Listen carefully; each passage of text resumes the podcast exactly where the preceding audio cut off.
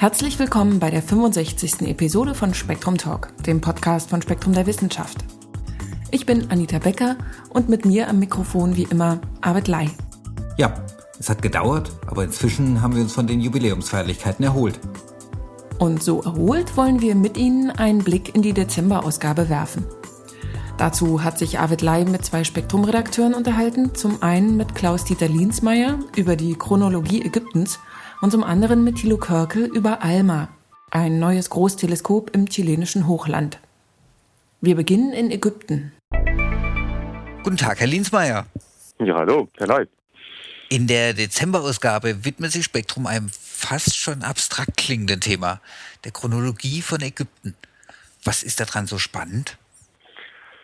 Hm, also haben Sie sich schon mal gefragt, woher eigentlich die Fachleute wissen, dass bei Issos um 333 vor Christus eine Keilerei war. Oder woher die Leute wissen, dass um 1259 vor Christus Ramses II. den ersten Friedensvertrag geschlossen hat, der der Menschheit erhalten geblieben ist. Also ich habe als Redakteur für Archäologiethemen immer wieder natürlich mit solchen Daten zu tun und ich habe die auch ja, wie man es auch aus der Schulzeit noch kennt, natürlich auch mal schön brav geschluckt, aber irgendwann fragte ich mich eben, woher weiß man das eigentlich?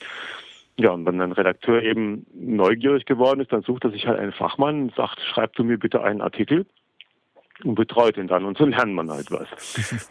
was, ähm, ja, was übrigens gar nicht so einfach war. Denn also es, es zeigte sich dann, dass das Thema doch so komplex ist, dass die Experten, die wirklich was davon verstehen, wirklich in der Materie drin stecken, äh, sich meist davor gescheut haben, ähm, das einem Laien verständlich äh, darzubieten. Deswegen war ich auch ganz dankbar, dann in Amerika fündig geworden zu sein mit Leo Dupuit, einem Ägyptologen aus Belgien, der in den USA lehrt. Ja. Von außen hört sich das doch ganz einfach an. Ist es so kompliziert, diese Materie darzustellen? Oh je, also, also auch schon die Bearbeitung, muss ich sagen, die hat mir doch einiges abverlangt. Denn es, es ist wirklich eine regelrechte Indizienkette, die da angelegt wird. Ein ganz kompliziertes Puzzle, ähm, mit dem die Experten, die Ägyptologen immer weiter in die Vergangenheit zurückgehen. Also das fängt dann damit an, dass sie einen sogenannten Kanon des Ptolemaios haben. Das ist eine Liste, die enthält die Namen von Herrschern und deren Regierungszeiten oder die Dauer ihrer Regierung wurde angelegt irgendwann in, in, Alexandria, wurde benutzt von Ptolemaios, dem großen Astronomen, daher der Name, um astronomische Beobachtungen aus Babylon umzurechnen in den sogenannten ägyptischen Wandelkalender, der einfach ganz, ganz praktisches Werkzeug war, um dann eigene Berechnungen anzustellen. Für die Ägyptologen ist das eben eine Möglichkeit, ähm, sehr genau zurückzugehen in der Zeit bis in das 6. Jahrhundert vor Christus in Ägypten. Mhm. Wenn man noch weiter zurückgehen will, dann nimmt man wohl die Inschriften zur Rate äh, aus Saqqara, aus der Nekropole von Saqqara. Dort wurden die heiligen Apis-Stiere beigesetzt und die Inschriften verzeichnen dann eben die Lebenszeiten, also wann wurde dieser Stier geboren, wie lange hat er gelebt, immer mit Bezug auf Pharaonen, die zu der Zeit amtiert haben. Wenn Sie Glück haben, haben Sie sogar einen Stier, der hat gleich zwei Herrscher erlebt, der war langlebig, langlebiger als die Pharaonen. Und ähm, ja, indem man das alles zusammensetzt, kommt man dann sogar bis ins 7. Jahrhundert äh, zurück und sogar taggenau. Um dann noch weiter zurückzugehen, dann wird es dann schon schwierig. Dann braucht man astronomische Beobachtungen, Angaben zu Sternaufgängen, vor allen Dingen des Morgensterns Sotis, bei uns der Sirius. Und die sind dann zum Teil relativ ungenau. Dann nimmt man wieder noch Monddaten dazu und Briefwechsel zwischen den Herrschern Ägyptens und, und Nachbarkulturen. Also alles sehr, sehr kompliziertes Puzzle. Das ist doch jetzt wieder konkreter. Was steht denn drin in, in diesen Briefen? Nun ja, das, was jetzt genau drin steht, ist jetzt gar nicht so wichtig. Gut, vielleicht werden Kriege genannt, beispielsweise, mhm. oder Konflikte. Und dann hat man wieder eine Möglichkeit, doch die Sachen etwas genauer einzuordnen. Das trifft beispielsweise auf den Friedensvertrag Ramses II., zu dem ich erwähnt habe. Mhm. Da gibt es Briefwechsel, ähm, aus denen, da kann man ganz klar sagen, also das kann nicht geschrieben worden sein, nachdem der Vertrag geschlossen worden ist. Oder das muss geschrieben worden sein, bevor der Vertrag geschlossen worden ist und so weiter. Ganz wichtig ist beispielsweise die Korrespondenz des Echnaton, des Pharaos Echnaton aus Amarna. Da werden assyrische Herrscher genannt. Und äh, es gibt eine assyrische Chronologie, die ganz unabhängig von der ägyptischen äh, entwickelt worden ist. Und das heißt dann, sie haben die Möglichkeit, Parallelbezüge herzustellen, sogenannte Synchronismen. Mhm. Also man hat die Amana-Zeit, Echnaton, durch Sotis-Datierungen auf das 14. Jahrhundert festgelegt. Ja, 14. Jahrhundert vor Christus. Und kann dann einen Querbezug herstellen zu den assyrischen Annalen und die sagen dann auch, jawohl, 14. Jahrhundert vor Christus und so kann man das absichern. Detektivarbeit. Das ist Detektivarbeit. Und es gibt dann eben Epochen, da kennen die Ägyptologen auf den Tag genau das Sterbedatum eines Pharaos und bei anderen ist es eben dann nur auf Jahrzehnte genau, weil halt doch letztlich sehr viel Interpretation mit eingeht. Gut, und wann lebte dann Echnaton? Ja, im 14. Jahrhundert. Genauer kann man das halt nicht sagen. Also äh, der Sotis-Aufgang beispielsweise, der dann äh, den entscheidenden Hinweis liefert, ähm, ja, man weiß nicht genau, wie wurde das beobachtet. Also, oder wo genau wurde das beobachtet. Nicht, also sie haben zwischen Memphis, der alten Hafen im Nildelta, und Elephantine, früher Ägyptens Südgrenze, da liegen halt sechs Breitengrade und äh, das entspricht sechs Tagen Unterschied in der Beobachtungszeit. Wenn Sie keine genaue Angabe haben, wo denn jetzt die Beobachtung gemacht worden ist, ist es eben sechs Tage äh, plus oder minus. Dazu kommen dann noch, war das Wetter gut, war das Wetter schlecht. Also hat er wirklich ganz genau derjenige gesehen, wann der Stern gerade eben am Horizont erschien oder hat er ein bisschen gewartet? Äh, oder hat es überhaupt beobachtet und, und, nicht einfach nur berechnet? Das mhm. sind Dinge, die man einfach nicht weiß und das äh, bringt halt Unsicherheiten hinein. Wobei sechs Tage ja nicht so viel sind im Rückblick auf Jahrtausende. Das sind natürlich nicht die einzigen Unsicherheiten. Ähm, da kommen ja beispielsweise, brauchen sie ja nicht nur Daten für bestimmte Pharaonen, sondern sie brauchen auch Angaben für die Zeit dazwischen. Nicht? Also sie haben, mhm. man mal das Sotis-Datum würde Ihnen sagen, können Sie auf irgendeinen bestimmten, auf irgendeinen bestimmten Herrscher genau beziehen, aber Sie haben ja nicht für jeden Herrscher so eine Angabe. Und dann müssen Sie wissen, wer war denn davor, wer war danach. Das heißt, Sie brauchen Listen, Listen von Pharaonen. Die gibt es. Es gibt mhm. Papyri, es gibt 70 Namenskartuschen im Tempel in Abydos. Aber diese Listen sind nie vollständig und die sind auch nie objektiv angefertigt worden. Da stand ja kein wissenschaftliches Interesse dahinter, sondern äh, da fehlte vielleicht Information. Ja? Oder es war einfach so, dass ein bestimmter Pharao ja Ungnade gefallen war, wie Echnaton, und der wurde einfach gar nicht mehr aufgelistet. Hm. Das heißt, mit diesen Listen kommt man zwar weiter, aber absolut verlässlich sind sie halt nicht. Und da gibt es viele, viele ähm, offene Fragen. Sie haben jetzt in der aktuellen Ausgabe zwei Artikel zu diesem Thema. Sie haben also nicht nur Leo Dupuy eingeladen, sondern auch Peter James, ein Historiker, und Peter van Veen, ein Bibelarchäologen. Warum?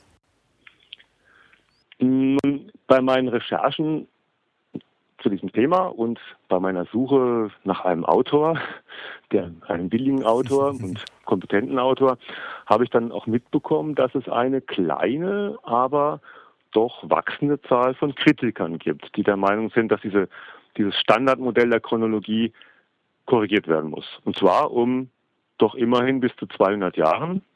Das würde zum Beispiel bedeuten, dass die Ramessiden in Ägypten nicht um 1300, sondern erst ab 1100 vor Christus regiert hätten. Und das fand ich natürlich spannend. Das heißt, Leo de Puig schildert uns und unseren Lesern, wie das Standardmodell funktioniert und die anderen beiden, warum es ihrer Meinung nach nicht stimmt. Und warum der Bibelarchäologe? Ja, das ist eine ganz interessante Geschichte. Also an Ägypten hängt einfach sehr viel. Übrigens ist mal unabhängig von den Bibelarchäologen auch äh, die Chronologien der Mittelmeerkultur. Nicht? Also sie, du findest in Kreta beispielsweise eine Scherbe aus Ägypten, weil die hatten Handelsbeziehungen miteinander. Mhm. Und dann kannst du diese Siedlungsschicht aus Kreta einer Epoche in Ägypten zuordnen. Und weil in Ägypten eben schon sehr früh eine Schrift und ein Kalender da waren, hast du eine Zeitangabe für diese Schicht in Kreta. Und dann findest du in derselben Schicht in Kreta eine bestimmte kretische Keramik, deren Stilmerkmal du ganz klar definieren kannst. Und die findest du wieder in Mykene. Und dann weißt du also, die Siedlungsschicht in Mykene ist genauso alt wie die in Kreta und damit so alt wie die in Ägypten und hast eine Zeitangabe. Und so wurde tatsächlich, bevor die Radiokarbondatierung entwickelt wurde, auch die Ägäis und Troja und überhaupt ähm, chronologisch eingeordnet. Aber zurück zu Palästina, das ist genau gleich. Palästina war nämlich zwei Jahrhunderte lang unter ägyptischer Herrschaft. Und das heißt, die Chronologie Palästinas hängt teilweise an der Ägyptens. So. Mhm. Und jetzt gibt es in der Bibelarchäologie einfach Unstimmigkeiten. Beispiel. Könige David und Salomon. Kennt man, werden normalerweise der sogenannten Eisenzeit 2a zugeordnet. Das ist also ein archäologischer Begriff, bezieht sich auf bestimmte Siedlungsschichten. Und die sollte um 1000 vor Christus begonnen haben. In diesen Siedlungsschichten findet man aber weder Hinweise darauf, dass David die Stämme Israels geeinigt hätte, wie das in der Bibel steht, mhm. noch Hinweise auf Monumentalbauten, wie Salomon sie ja nun aufgelegt haben soll, Tempel, Paläste. Die Monumentalbauten findet man allerdings 200 Jahre später. Und jetzt fordern die Kritiker also eine Korrektur dieser Chronologie von Ägypten, weil alles in der Bibel doch passt und sie dann doch recht hat? Naja, ganz so einfach ist es natürlich nicht. aber ich gebe schon zu, es sieht von außen so aus. Es gibt ja wirklich auch gute Argumente. Also beispielsweise findet man Keramik dieser Eisenzeit 2a, sprich konventionell der Zeit von David und Salomon, und im ersten Jahrtausend vor Christus auf einem Siedlungshügel namens Tel Yisrael in einem Palast, der aber ganz sicher erst um 860 vor Christus gebaut worden ist. Das heißt, da hat man einfach einen Versatz von mindestens 150 Jahren und das muss man irgendwie erklären. Und solche mhm. Indizien gibt es halt sehr häufig, sehr viele inzwischen. Und das sind die Belege vor allen Dingen, die eben die Bibelarchäologen nehmen, um zu sagen, die Chronologie Palästinas muss um bis zu 200 Jahre korrigiert werden. Aber wenn man das macht, zwangsläufig muss man eben auch an die Chronologie Ägyptens rangehen. Und auch da gibt es erste Hinweise. Also die Kritiker glauben zum Beispiel nicht daran, dass dieser ägyptische Wandelkalender während drei Jahrtausenden niemals reformiert worden ist. Obwohl er ganz klar mit Sicherheit gegenüber den realen Jahreszeiten immer mehr aus dem Tritt geraten ist. Mhm. Aber wenn man eben nicht mehr von dieser Konstanz des Wandelkalenders ausgeht, dann fällt die gesamte Sotis-Datierung. Denn die ist sozusagen, das ist ein, ein Basiselement, äh, um anhand der Sirius-Aufgangsangaben ähm, die umzurechnen, unser, unser, äh, ja, unser Zeitsystem, unseren Kalender. Das heißt, wir stehen vor einer ja, tatsächlich fast kompletten Änderung der Chronologie oder um es mehr auf den Punkt zu bringen, wer von beiden Sichten hat denn jetzt recht? Naja, also ich bin natürlich ein Laie und ich will einfach sagen, beide Seiten haben hier gute Argumente, soweit ich das beurteilen kann. Aber die Diskussion überlasse ich den Fachleuten, das ist ganz klar und ähm, ich werde die einfach beobachten, und ähm, es bleibt spannend und ich hoffe, dass ich auch noch später künftig wieder ein Spektrum darüber berichten kann. Vielleicht. Wir werden sehen, was dabei rauskommt. Sehr salomonisch, Herr Linsmeier. Vielleicht halten Sie uns dann auch auf dem Laufenden. Für heute erstmal vielen herzlichen Dank. Danke für dieses Gespräch. Neben diesem Geschichtsbild in Scherben geht es im Dezemberheft um das Innenleben des Protons. Die notwendige Reinlichkeit in der Zelle Rettungsmaßnahmen für Thunfische, das Web 7.0 und einen tiefen Blick in kosmische Kreissäle mit Alma. Darüber informiert uns nun Thilo Körkel. Hallo, Herr Körkel. Hallo, Herr Ley. Alma, dahinter verbirgt sich ein neues Teleskop. Können Sie uns das Projekt kurz beschreiben?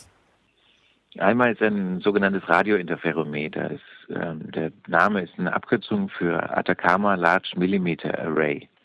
Und errichtet wird dieses Instrument auf der Chainancha-Hochebene in Chile auf 5000 Metern Höhe. Dort sollen Wellenlängen im Millimeter- und Submillimeterbereich untersucht werden, also im Bereich der Radiostrahlung. Solche Wellenlängen durchdringen das Universum recht problemlos, aber wenn sie dann auf die Erdatmosphäre treffen, können sie dort vom Wasserdampf absorbiert werden. Und die große Höhe soll das ausgleichen, denn in dieser Höhe ist die Luft trockener. Mhm. Und derzeit ist das eine große Baustelle. An manchen Tagen trifft man da bis zu 450 Leute. Die bauen Häuser, Straßen, die Antennenstationen, also feste Fundamente, auf denen die Antennen später errichtet werden sollen. Und 2011 etwa sollen die ersten Beobachtungen möglich sein. 2013 ist aber erst die Fertigstellung des äh, Instruments geplant. Mhm. Wer spielt da alles mit? Es sind drei Partner, die insgesamt äh, rund eine Milliarde Dollar aufbringen äh, aus äh, Amerika, aus den USA, aus Europa und aus mhm. Japan. Bei Teleskopen gewöhne ich mich ja langsam an enorme Zahlen. Und bei Alma ist das wahrscheinlich nicht anders, oder? Die Zahlen sind tatsächlich groß, aber andererseits, wenn man, wie das jetzt geplant ist, Wellenlängen von einem Millimeter mit einer Auflösung von 50 Millibogensekunden untersuchen will, mit einer einzigen Antenne, dann müsste diese Antenne vier Kilometer Durchmesser besitzen. Insofern ist Alma schon eine realistische Alternative. Alma wird über 50 Antennen verfügen, die über einen sogenannten Korrelator interferometrisch zusammengeschaltet werden. Jede dieser einzelnen Antennen wiegt 115 Tonnen. Und die wollen erst einmal transportiert werden. Die kommen zum Teil aus den USA, aus Europa und aus Japan. Diese äh, Institutionen aus diesen Ländern sind an dem Projekt beteiligt und werden dann erstmal auf eine, auf eine Basisstation in nur 2900 Meter Höhe transportiert und dort zusammengebaut, weil sich auf 5000 Meter Höhe wegen der sauerstoffarmen Luft gar nicht gut arbeiten lässt. Mhm. Eigens musste eigens eine 40 Kilometer lange Zufahrtsstraße gebaut werden. Und derzeit sind knapp zehn Antennen schon vor Ort und die weiteren werden im Laufe der nächsten Jahre hinzukommen. Aber die wirkliche Besonderheit von Alma ist doch eine andere. Ja, eine wichtige Kenngröße bei solchen Instrumenten ist die Länge der Basislinien. Basislinien sind die Abstände zwischen den einzelnen Antennen. Und zwar sind die einzelnen Antennen überhaupt nicht fest installiert, sondern sie lassen sich über fast 200 Stationen verteilen, je nach, je nach Wunsch der Astronomen. Und sie können bei einmal bis zu 15 oder je nachdem, wie die Planungen weitergehen, vielleicht sogar 18 Kilometer auseinanderstehen. Und die Möglichkeiten, die das dann eröffnet, bestehen darin, dass sich auch sehr kleine oder relativ kleine kosmische Strukturen genau untersuchen lassen. Aber je nachdem, was die Astronomen messen wollen, können natürlich auch kompaktere Anordnungen sinnvoll sein. Es wurde eigens ein Transporter entwickelt, der, die, der diese schweren Antennen von einem Ort zum anderen transportiert. Der ist selber 130 Tonnen schwer und muss aber dann dafür sorgen, dass die Antennen wirklich auf wenige Zehntel Millimeter genau auf ihren Stationen abgesetzt werden. Man kann einmal vergleichen mit anderen äh, Radiointerferometern, zum Beispiel mit Karma in Kalifornien oder mit dem Plateau de Bure Interferometer in Frankreich. Und dann sieht man aber schnell, dass einmal die bisherigen Instrumente um rund eine Größenordnung übertrifft, etwa was die Länge der Basislinien oder auch die Empfindlichkeit des Geräts anbelangt. Wie ist denn die Usability, wenn man das so sagen kann, für die Forscher? Konzipiert ist einmal als Serviceinstrument. Eigentlich muss also kein Forscher nach Chile reisen. Erstmal beantragt er Beobachtungszeit und ein internationales Gutachtergremium entscheidet über seinen Antrag. Aber dann ist eigentlich alles recht einfach. Wenn der Antrag bewilligt ist, übermittelt der Forscher den Technikern vor Ort, welche Antennenkonfiguration, welche Wetterbedingungen und so weiter er benötigt. Das lässt sich dann natürlich nicht alles von heute auf morgen einrichten. Deswegen kann sich ein Projekt über Monate oder Jahre erstrecken, auch wenn die Nettobeobachtungszeit vielleicht nur wenige Tage beträgt. Und jetzt erfahren wir was Neues über schwarze Löcher? Sicher auch über schwarze Löcher, aber das Spektrum an Beobachtungen, die mit einmal möglich sind, ist riesig. Es, einmal wird Planeten beobachten, wie sie sich aus einer Staubscheibe rund um ihr Zentralgestirn bilden. Es wird beobachten, wie sich molekulare Gaswolken zu Sternen zusammenballen. Und mit einmal lassen sich nahe Galaxien, die feinen Strukturen solcher Sternsysteme genauso untersuchen, wie die Frage, ob sich sehr alte Galaxien auf dieselbe Weise entwickelten wie heutige Sternsysteme. Da gibt es durchaus Unterschiede, denn die chemischen Umstände im jungen Universum waren noch ganz andere als die zur heutigen Zeit. Aber okay, um trotzdem auf die schwarzen Löcher zurückzukommen, mhm. einmal soll zum Beispiel den Virgo-Galaxienhaufen untersuchen. Dieser Galaxienhaufen ist der uns nächstgelegene Galaxienhaufen, in dem sich viele schwarze Löcher befinden. Und dort wird er recht nah an diese Objekte herankommen, bis auf etwa einige Dutzende Male den Abstand zwischen Erde und Sonne das ist für astronomische Verhältnisse schon recht nah. Mhm. Und dort wird einmal dann die Molekülwolken untersuchen, die nach und nach in diese schwarzen Löcher stürzen. Und vor allem deren Dynamik. Denn dennoch ist völlig unklar, warum sie ihre Kreisbahn um das Galaxienzentrum überhaupt verlassen und sich stattdessen sozusagen in die Höhle des Löwen begeben. Diese hohe Auflösung erlaubt uns ja auch dann zu beobachten, wie Planeten wachsen. Verstehe ich das richtig? Man kann es natürlich nicht direkt beobachten. Man muss mehrere Planetensysteme beobachten, in den verschiedenen Stadien der Entwicklung zu sehen sind. Aber im Prinzip schon. Also Planeten wachsen ja um Protosterne heran, indem sie in ihrer Umlaufbahn immer mehr Staub aufsammeln. Staub, der um diese Protosterne kreist.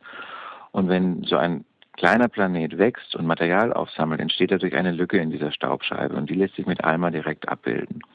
Also ein junger Jupiter-ähnlicher Planet beispielsweise dürfte eine Lücke von ein bis zwei astronomischen Einheiten Durchmesser reißen.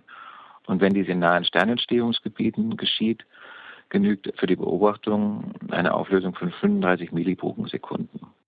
Alma ist kein Einzelkind, oder?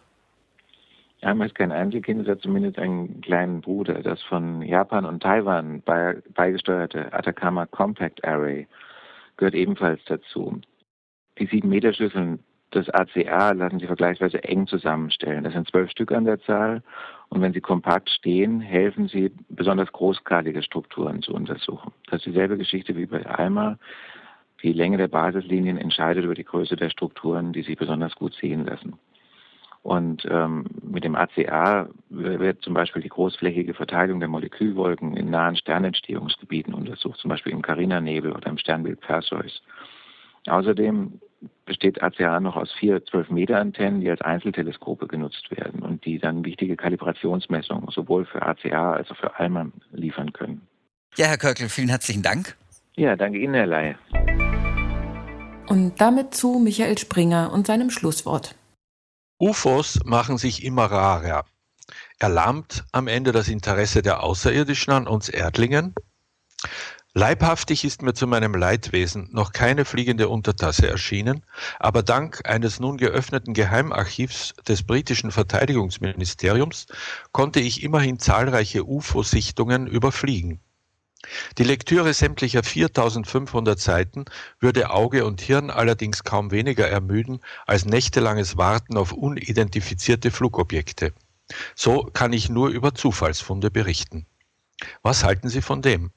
Im Mai 1989 wurde ein Brite um drei Uhr nachts durch lautes Rumpeln, er sagt wie von einer Eisenbahn, aufgeschreckt und sah eine fliegende Untertasse landen. Heraus stiegen zwei schwarz gekleidete Menschenähnliche, die sich in perfektem Englisch unterhielten und nach kurzer Reparatur wieder abflogen. Der Beobachter vermutet sowjetisches Fluggerät. Ein weiteres Beispiel. Am 29. September 1992 saßen zwei Engländer nachts beim Angeln, als über ihren Köpfen bunte Lichter rasend über den Wolken spielten. Sie meldeten das Phänomen umgehend der British UFO Research Association, kurz BUFORA, und füllten deren Formblatt penibel aus. Demnach war die Erscheinung optisch deutlich, aber völlig geruchlos. Die Frage, ob sie früher andere seltsame Erlebnisse gehabt hätten, bejahten die Angelfreunde. Zwei UFO-Sichtungen sowie Gedankenübertragung, Extrasensory Perception, ESP. Mit typisch britischem Humor überschrieb die Bufora den Bericht mit A Fisherman's Tale, frei übersetzt Anglerlatein. Nur wenig später mahnte das Irish UFO Research Center beim britischen Verteidigungsministerium an, man möge dort endlich von den feindlichen grauen Wesen Hostile Greys Notiz nehmen, deren Existenz durch nicht näher beschriebene, wohl als bekannt vorausgesetzte, zyklonianische Monumente hinreichend bewiesen sei. Der Geheimbericht enthält jedoch nicht nur derlei Anekdoten, sondern auch eine Statistik, aus der hervorgeht, dass die Sichtungen tendenziell abnahmen. Waren es im Jahr 1978 noch 750, so liefen 1991 nur noch 117 Meldungen ein. Derzeit scheint das Verteidigungsministerium das Sammeln ganz eingestellt zu haben. Dabei müsste das Dokumentieren der UFOs, so es sie gäbe, eigentlich durch die enorm gestiegene Verbreitung von Camcordern und Kamerahandys geradezu explodieren. Das UFO-Fieber begann offenbar in den 1950er Jahren und legte sich nach 1990. Seinen Höhepunkt hatte es somit in der Ära des Kalten Kriegs. Furchtsam musterten die Menschen damals den Himmel. Sie wussten, dass nuklear bestückte Bomber ständig in der Luft kreisten und Atomraketen abschussbereit in Erdsilos und U-Booten lauerten. Ich vermute, die Idee, überlegene Außerirdische würden die Erde beobachten und notfalls das Schlimmste verhüten, wirkte auf manche beruhigend. Andere sahen in jeder Leuchterscheinung eine sowjetische oder amerikanische Geheimwaffe. Das Militär versuchte, sich diese Sorge zunutze zu machen. Man bediente sich der UFO-Wächter als einer freiwilligen Armee von Amateuren zur Luftraumüberwachung. In seinen freundlich formellen Antwortbriefen betonte das Verteidigungsministerium stets, es untersuche UFO-Phänomene nur unter dem Aspekt der nationalen Sicherheit.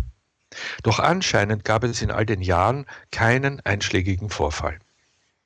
Für hartnäckige UFO-Gläubige beweist das freilich nur, dass avancierte Laserwaffen oder unheimliche Begegnungen der dritten Art weiter geheim gehalten werden oder dass die Außerirdischen sich weniger für uns Erdlinge interessieren, seit wir einander nicht mehr so unmittelbar mit nuklearer Auslöschung bedrohen.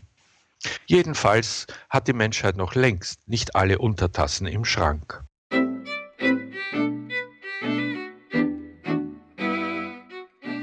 Das war Spektrum Talk Episode 65. Vielen Dank fürs Zuhören. Bis zum nächsten Mal wünschen wir Ihnen alles Gute und eine möglichst stressfreie Vorweihnachtszeit.